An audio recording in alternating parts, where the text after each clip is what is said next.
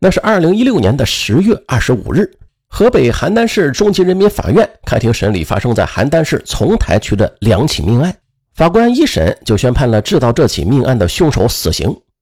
只是令人不解的是，凶手竟然是一名刚从某名牌大学毕业不久的大学生，并且他也陈述说啊，他之所以杀人，是有一种令人解不开的情节导致的。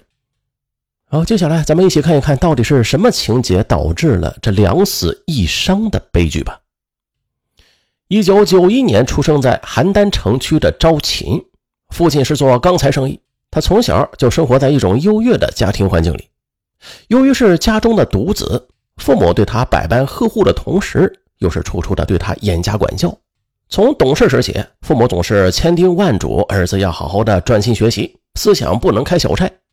上初中之后，他们干脆对儿子约法三章，千万不能过早恋爱。他们的家里不仅不放一本关于男欢女爱的书籍，就是看电视。碰到亲热画面的镜头，他们总是借故让儿子视线离开。所以，朝琴自小在脑海中就牢固树立了一种观念：男女亲热是龌龊的。后来，在学校，一些男同学开始蠢蠢欲动的去追求女生了，朝琴却一直保持着特有的单纯，不仅不说下流的话，甚至和女同学讲话时都脸红。在上初中二年级的一天晚上。朝琴睡觉时发生了梦遗，可是他什么都不懂，就像是做了什么见不得人的事儿似的，那是惊慌不安的过了很长一段时间。上高中之后，朝琴才慢慢的接触了一些关于性方面的知识，他懵懵懂懂，就把它当做非常圣洁的东西。由于神秘，他时时的想去了解；由于圣洁，他也只能将它深藏在心中。二零一零年。朝琴以优异的成绩考上了西南交通大学。上大二的时候啊，一位女同学对朝琴有着好感，二人慢慢的就发展成了恋人。可谁知啊，女友每次主动向他亲近的时候，朝琴虽然冲动吧，但却总是显得恐慌不已，于是就编造种种理由去逃避，弄得女友责怪他一点没情调。嗯，女友的不快，事后让朝琴深深的自责和不安。于是他下决心，下一次一定主动。但是这一个下次还没到来呢，不堪忍受的女友啊，就和朝琴提出了分手。失恋之后，从来没遇到过挫折的朝琴，顿时感到天塌地陷，心情沮丧的他决定放开自己的手脚，好好的去恋爱一场，就试着拿出勇气和未来的女友同居。可是，直到他大学毕业，他再也没有碰到第二场恋爱。二零一四年七月，朝琴大学毕业，被分配到了洛阳一隧道工程处上班。不久之后，朝琴发现单位效益不好，心高气傲的他就失落不已。在熬了一段时间之后，他干脆辞职，回到邯郸，在一家网络公司打工。呃，从一名堂堂的名牌大学生沦为一名打工仔，周琴就觉得无颜见人。除了上班，他就躲在家中不出来。上网就成了他唯一的精神寄托了。在那段时间里，他经常的流连于一些聊天室里，想通过聊天去碰到一位红颜知己。而为了显示自己的层次，他经常用英语去征聊，希望借此找到一位素质高的美眉来做自己的女朋友。当时啊，邯郸信息港有一个叫“三十而立”的聊天室。一天，在聊天室里冷落了很久的朝琴。终于被一名叫“美丽人生”的人加为了好友，两人就用英语闲聊起来。他们聊到了中外流行音乐、文学名著，又是聊到了各自的学历及其爱好。交谈中，朝琴感觉对方的英语水平不在他下，而且非常善解人意。当得知对方名叫张若敏，是一名大学毕业的女幼师的时候，朝琴感觉对方的距离一下子就拉近了。他也很爽快地告诉了自己的一些情况。从此，两人只要在网上一碰面，就会情不自禁地聊上几个小时。很快，在招琴的极力要求之下，两人在网上相互的交换了手机号码。接下来，他们不仅在网上聊，而且还时不时的用手机发短信，彼此都把对方当成了自己要好的朋友。二月十三日这天是周末，晚上在网上聊了一会儿之后，朝琴突然对张若敏提出来了。在这个孤独的夜晚，我很想和你见上一面。美丽人生回应：“见就见，谁怕谁？”没想到你也难免入俗啊！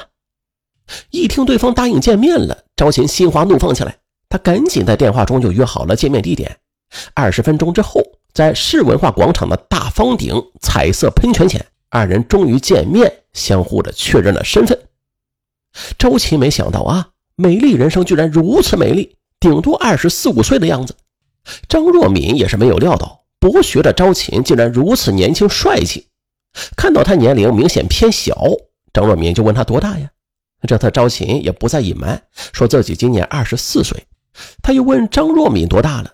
张若敏则笑着说：“啊，我比你大几岁呢，都可以当你姐姐了。”张若敏的美丽是那样的摄人心魄，赵琴禁不住内心狂跳啊！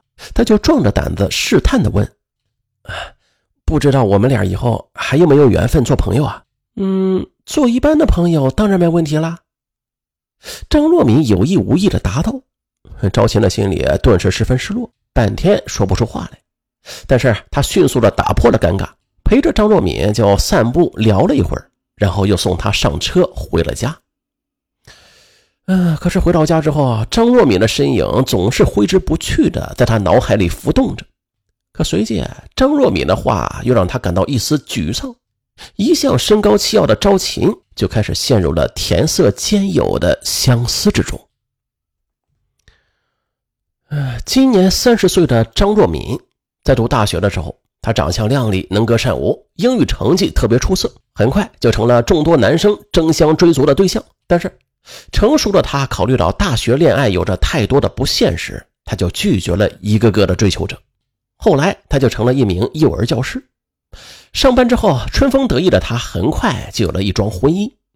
只是，这场婚姻对张若敏来说啊非常失败。没多久，他果断的就选择了离婚。随后，在孤家寡人的日子里，张若敏就刻苦自修英语，以此排遣着内心的苦闷。后来，他就注册了一个“美丽人生”的网名。从此，他除了上班，就是学英语或者上网来打发无聊的时光。直到后来，他认识了朝琴。哎，他惊讶地发现，朝琴竟然能够用英语跟他聊天，不由得对他产生了好感。而朝琴遇上张若敏后，犹如是久旱逢甘露啊。他感觉期待已久的爱情终于来了。这一次啊，他就反复的叮嘱自己，一定要放得开，绝对不错过这份天赐良缘。在几次单独约会之后，张若敏还是察觉出了朝琴对他的异样情愫，就开始委婉的拒绝他的邀请了。朝琴也是知趣的冷却了一阵，然而他却并不死心。一段时间之后，他又是忍不住频繁的打电话邀约他吃饭、散步。渐渐的，张若敏就不厌其烦起来，干脆就和朝琴直接的好好的谈了一次。他直接对他说：“啊，你该找个女朋友了。”可是朝琴呢，却支支吾吾的，显得窘迫不已。他终于是大着胆子开始表白：“可，可是我，我就是喜欢你啊。”张若敏就给朝琴逐一的分析：“嗯，你看啊，我比你大六岁，姐弟恋的话。”在咱们这座小城市里不吃香的，也没有颜面。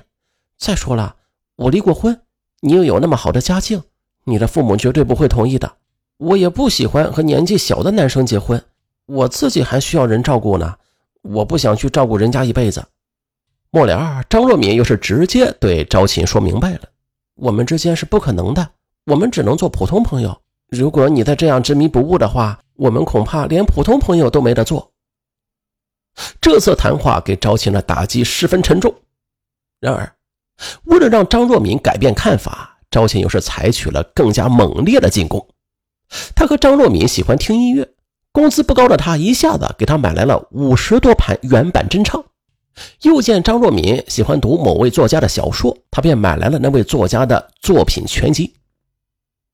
见朝琴对自己的态度和表现越来越火热。天性敏感的张若敏再次打算拒绝和朝琴来往，但是他又犹豫了。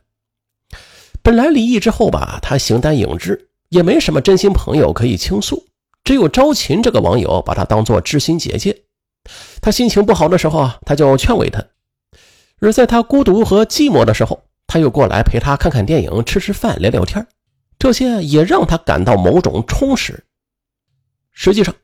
招琴只是成了他精神上的慰藉和寄托，而张若敏呢，也没有把和招琴的交往当情，所以，在和招琴保持着这种交往的同时，张若敏又是试着谈了几个男朋友，但是都没有成功。